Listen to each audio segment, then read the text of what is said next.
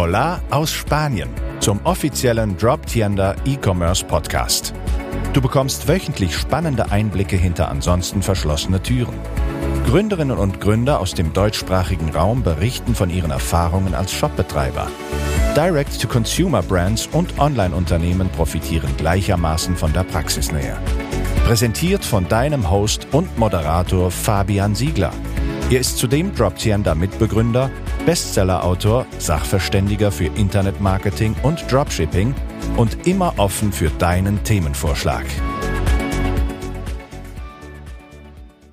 Heute geht es um die meistgenutzten Paketdienstleister in Deutschland und auch im Vergleich dazu international.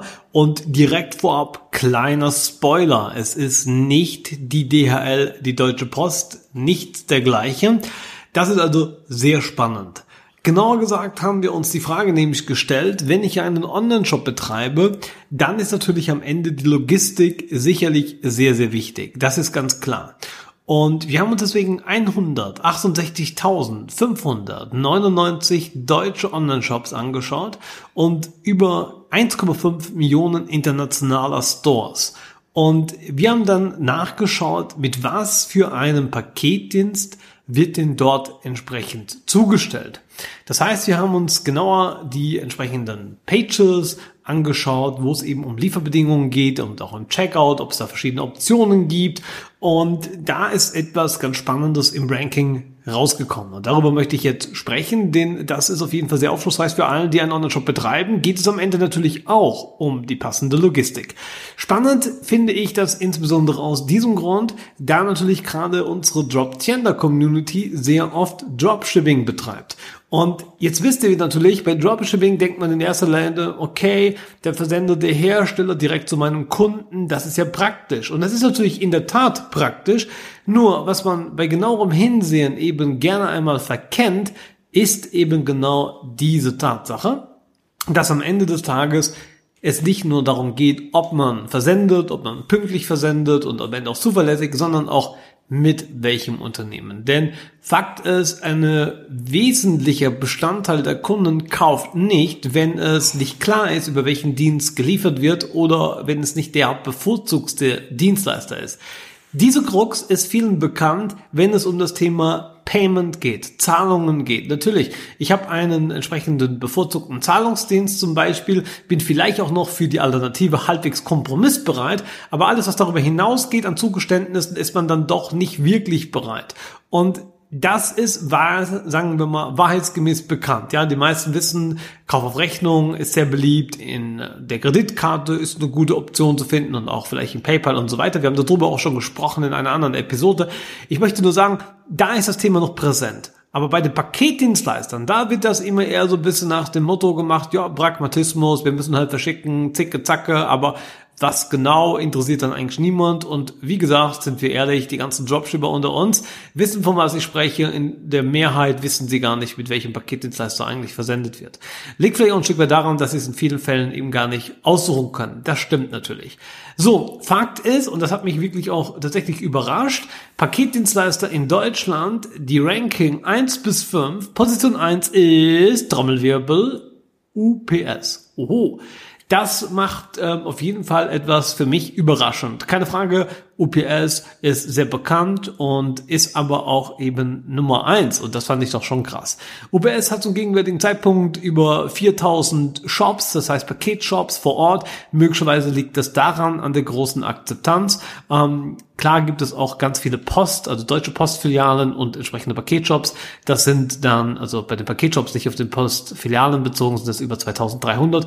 Also daran äh, kann es vielleicht liegen, vielleicht auch nicht, aber die DHL rangiert auf jeden Fall Fall an Nummer zwei ist allerdings Umfrage zufolge der bekannteste Paketdienstleister in Deutschland. Allerdings eben nicht auf Platz eins in den tatsächlich genutzten ähm, Services. Jetzt liegt das aber vielleicht auch genau daran, und das möchte ich zu bedenken geben, und das finde ich auch sehr, sehr spannend, gerade eben wir Shopbetreiber in Deutschland, wenn wir nicht primär mit DHL versenden, könnte, könnte, ja, das eben daran liegen, dass viele der Shopbetreiber eben zum Beispiel eben Direktversand eben anbieten, also sprich Dropshipping betreiben, ob sie das nun so benennen auf ihrer Website oder nicht, sei dahingestellt, aber de facto könnte es darauf hindeuten, denn äh, wenn ich eben einen nicht klassisch deutschen äh, ja, Lieferservice nutze und das ja eben die Mehrheit aller, äh, dann wird das nämlich vielleicht genau das zu Folge haben. Nun gut, am Ende äh, wird es nämlich deswegen auch spannend mit Platz Nummer drei, da ist es FedEx und das ist ein sehr, auch hier wieder international bekanntes Unternehmen. Und naja, es ist eben deswegen schon verwunderlich, dass etwas wie UPS, FedEx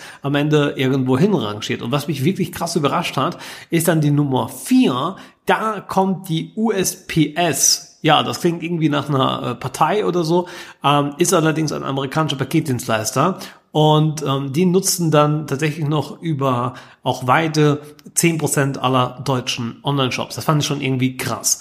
Vermutlich ähm, liegt es daher, dass die Leute, die in Deutschland verkaufen, die Händler eben viele dieser Produkte eben zum Beispiel aus Amerika sourcen und deswegen internationalen Versand anbieten müssen und das natürlich dann örtlich über die USPS verschickt wird. Aber spannend finde ich es trotz alledem, denn das sind natürlich die Pakete, die man irgendwie nicht vermuten würde. Man würde vielleicht so etwas vermuten wie eine Hermes Logistikgruppe zum Beispiel, ja, in den Top 5. Aber genau das ist eben nicht der Fall.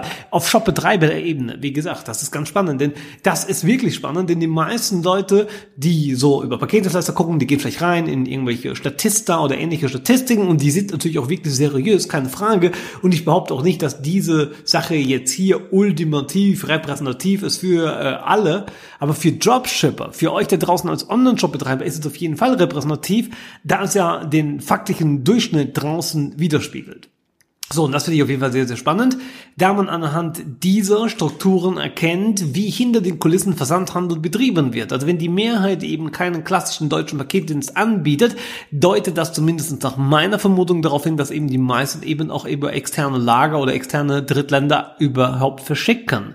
Das ist spannend. Die Top 5 dann die entsprechende DPD, der Deutsche Paketdienst, aber auch zum Beispiel äh, weit gefehlt, nicht in den Top 5 ist zum Beispiel etwas wie die GLS. Also es gibt ganz viele äh, Paketdienste, die ich so irgendwie erwartet hätte, die grundsätzlich auch angeboten werden. Versteht mich bitte nicht falsch, allerdings sind die eben nicht in der Top 5. Und das deutet eben darauf hin, wie ich es gerade ausführte, dass da vielleicht die Lieferketten im Hintergrund trotzdem verzweigter sind die Warenströme teilweise verzweigter sind, wie man das am Ende vermuten würde. Finde ich irgendwie krass. Und wenn man sich jetzt dann die Top 5 anschaut, im internationalen Vergleich, äh, da haben wir zum Beispiel ganz oben die Royal Mail. Also das ist ein britisches äh, Postunternehmen und das führt zum Beispiel dann hier an. Das finde ich ganz, ganz spannend. Die internationalen Shops, die ich mir angeschaut habe, werden noch alle äh, mit einer Lieferung nach Deutschland punkten. Das bedeutet, auch hier könnte man natürlich daraus schlussfolgern, wenn es nicht ein deutsches Unternehmen ist, also sprich kein Unternehmen, was den Firmenstandort gemäß Impressum in Deutschland, in Germany hat, ähm, dann zählt das quasi als internationales Unternehmen und da, wie gesagt, liegt die Royal Mail aus Großbritannien eben ganz vorne. Gefolgt von, wen wundert es, der UPS. Auch da haben wir schon natürlich direkt den zweiten Platz, also innerhalb Deutschland sehr überraschend für mich jedenfalls auf Platz eins und dann international direkt die Nummer zwei. Gefolgt von FedEx auf dem dritten Platz und dann auch hier wieder Nummer vier ein bekannter, nämlich die USPS aus Amerika. Und dann, das freut mich sehr, mein spanisches Auswandererherz schlägt. Trommelwirbel für Platz 5 im internationalen Paketversand ist die Koreos, die spanische Post. Das bedeutet, wenn wir uns nur diese Top 5 einmal anschauen, ähm, das ist schon ein Bild, wie man es nicht wirklich hinter den Kulissen vermuten würde. Ich meine, das könnt ihr schon zugeben. ich sehe es jedenfalls absolut so. Und äh, kurzer Fact, in den äh, internationalen Rankings würde die DHL, also der deutsche äh, Ableger von der Deutschen Post quasi auf Platz 7 rangieren. Und da geht es dann natürlich entsprechend weiter, weiter, weiter, weiter. Da kommen auch paar Bekannte vor, wie eben zum Beispiel die besagte DPD oder die GLS, aber auch noch weitere wie die Canadian Post oder die französische La Poste. Und wenn ihr euch dafür interessiert, wie die genauen Rankings weiter ausgehen, dann checkt auf jeden Fall auch gerne den entsprechenden Blogbeitrag. Den habe ich euch hier unterhalb in der Podcast-Beschreibung verlinkt. Da könnt ihr das Ganze noch einmal die genauen Rankings auch anschauen. Also Fakt ist auf jeden Fall, ich finde, ähm, das ist sehr, sehr spannend und es zeigt auch ein bisschen, woher das Ganze kommt. Denn ihr dürft das nicht nur auf die Dropshipping- oder E-Commerce-Branche dahingehend reduzieren, sondern ein großer Fakt ist jedenfalls, auch wenn man ein bisschen ähm, über den Tellerrand hinausgeht, das heißt die anderen äh, Fakten Fakten, die ich in den anderen Episoden bereits immer mal erklärt hatte, wie zum Beispiel die Geschäftsmodelle Dropshipping versus Print on Demand, POD. Ähm, da sieht man zum Beispiel auch, ja, viele nutzen ja, wie ihr es vielleicht wisst aus den anderen Episoden, auch Print on Demand. Und wenn ihr jetzt guckt, aha, wo sitzen denn diese, dann sind die eben teilweise nicht nur in Deutschland located. Und wenn man dann schaut, wie verschicken die zum Beispiel diese POD, Print on Demand Anbieter, dann werdet ihr hier krasse ähm, Zusammenhänge finden zu den gerade genannten beliebtesten entsprechenden Paketdienst-Services. Das heißt, es ist auf jeden Fall festzuhalten, die Wahl der Paketdienste wird aus E-Commerce-Sicht nicht danach ausgewählt, was der Kunde am liebsten hätte. Das ist eine realistische, ehrliche, harte Wahrheit. Ja, also das ist so, der Kunde wird dann nicht wirklich gefragt, sondern im Grunde entscheidet das nüchtern gesehen das Geschäftsmodell. Wenn ich Dropshipping betreibe, dann bin ich eben an den Großhändler gebunden, mit welchem Vertrag, also mit welchem Paketdienst er einen Vertrag hat und ich muss mich darüber fügen. Wenn ich jetzt Dropshipping mache aus China oder aus Drittländern, dann bin ich eben deswegen auch hier gut eben in dieser Gesellschaft der etwas exoterischeren Paketdienstleistern, weil es eben genau diesem Geschäftsmodell eben zugrunde liegt und dem auch geschuldet ist. Gleiches gilt, wenn ich Print on Demand mache, da auch da gebe ich ja quasi den ähm, entsprechenden Versandauftrag extern und auch da kann ich im Grunde wenig eben mitmachen und das führt eben genau zu dieser gleichen Thematik. Also immer wenn Hersteller, Großhändler, Lieferanten oder eben ähm, solche Print-on-Demand-Anbieter versenden, dann erklärt natürlich genau diese exotischen Versender im Hintergrund, weil das eben zwangsläufig so funktioniert.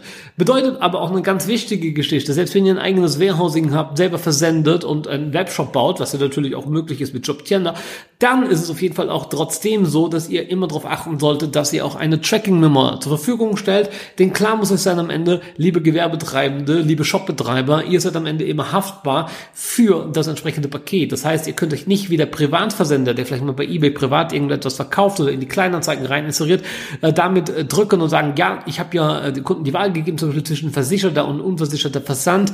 Das ist rechtlich sehr problematisch. Also ihr dürft da auf jeden Fall immer auf Nummer sicher gehen. Bedeutet auch, wenn ihr unversicherten Versand anbietet, was ja beispielsweise über eine Warensendung, eine Briefsendung oder auch eine entsprechende Büchersendung mehrere, dann äh, kann das passieren, dass der Kunde sagt, zu Recht oder nicht, sei hingestellt, aber wenn er behauptet, haha, ich habe das Paket oder die Sendung nicht erhalten, dann seid ihr am Ende in der Nachweispflicht. Und wenn ihr euch quasi Kosten spart, was durch einen derartigen nicht versicherten Versand denkbar wäre und das Ganze kalkulatorisch auch attraktiver macht, dann müsstet ihr im Zweifel eben immer beweisen, dass die Zustellung tatsächlich auch erfolgte. Und das ist natürlich dann schwierig, weil ihr keinen Tracking-Nachweis habt und ohne Sendungsnachweis gibt es auch keinen Zustellnachweis und dann könnt ihr natürlich im Zweifel das Paket oder die Sendung eben erneut verschicken oder das Geld erstatten. Und ob das dann immer mit aufrichtigen äh, Dingen und aufrichtigen Kunden einhergeht, das sei dahingestellt. Ich glaube, die Antwort kennt ihr auch ein Stück weit selber. Natürlich Natürlich ist das jetzt auch nicht immer schlimm und man darf jetzt auch nicht alle hier über einen Kamm scheren, aber es ist natürlich schon so, dass ähm, das oftmals ausgenutzt wird. Das ist jedenfalls meine praktische Erfahrung. Ihr könnt gerne auch anderer Meinung sein und mir das auch gerne mal entsprechend kommentieren. Aber aus meiner reinen äh, 17-jährigen E-Commerce-Praxis, wo wir selber auch verkauft haben und versendet haben, war es schon auffällig, dass die Produkte, die wir quasi per äh, Briefumschlag oder per Warnsendung verschickt haben, dass die natürlich öfters mal angeblich in Anführungszeichen nicht angekommen sind. Da, wo es eindeutige Tracking-Nachweise gab, diese dann auch angekommen. Natürlich ist das auch kein Garant. Ja, es gibt natürlich die wildesten Stories, von ähm, Paketen, die irgendwo zugestellt wurden, wo es keiner geahnt hat und so, das ist schon klar. Ausnahmen bestätigt natürlich auch hier die Regel, aber Fakt ist, ähm, es macht schon Sinn, das Ganze mit einem Tracking-Code zu versenden oder großzügig zu kalkulieren und etwaige Abschreibungen von vermeintlichen Nichtzustellungen eben entsprechend einzukalkulieren. Ja, so viel äh, zu dem Thema. Also ich fand es auf jeden Fall sehr, sehr erhellend. Ich hoffe, ähm, bei dir geht es auch so. Ich habe ein bisschen Licht ins Dunkel bringen können, konnte dir vielleicht damit auch ein paar praktische Tipps mit auf den Weg geben, was das Thema Logistik betrifft. Und in dem Sinne kann ich dich nur ermuntern, zu sagen, ja, ich starte mein eigenes Business, ich mache meinen eigenen Online-Shop und ob das am Ende dann über ein eigenes Warehousing geht, über ein Dropshipping, Direktversand, Streckenversand oder am Ende über POD, Print on Demand, das sei dahingestellt. Viele Geschäftsmodelle sind am Ende erfolgreich und die Grundlage ist immer natürlich einen funktionierenden, professionellen Online-Shop und den bietet ihr Jobtender. Wir lieben authentische Einblicke in Themen wie E-Commerce, Unternehmensgründung, Markenaufbau, Online-Marketing sowie Nachhaltigkeit und vieles mehr. Abonniere unseren Podcast und hinterlasse deine Rezension. Uns interessiert deine Meinung.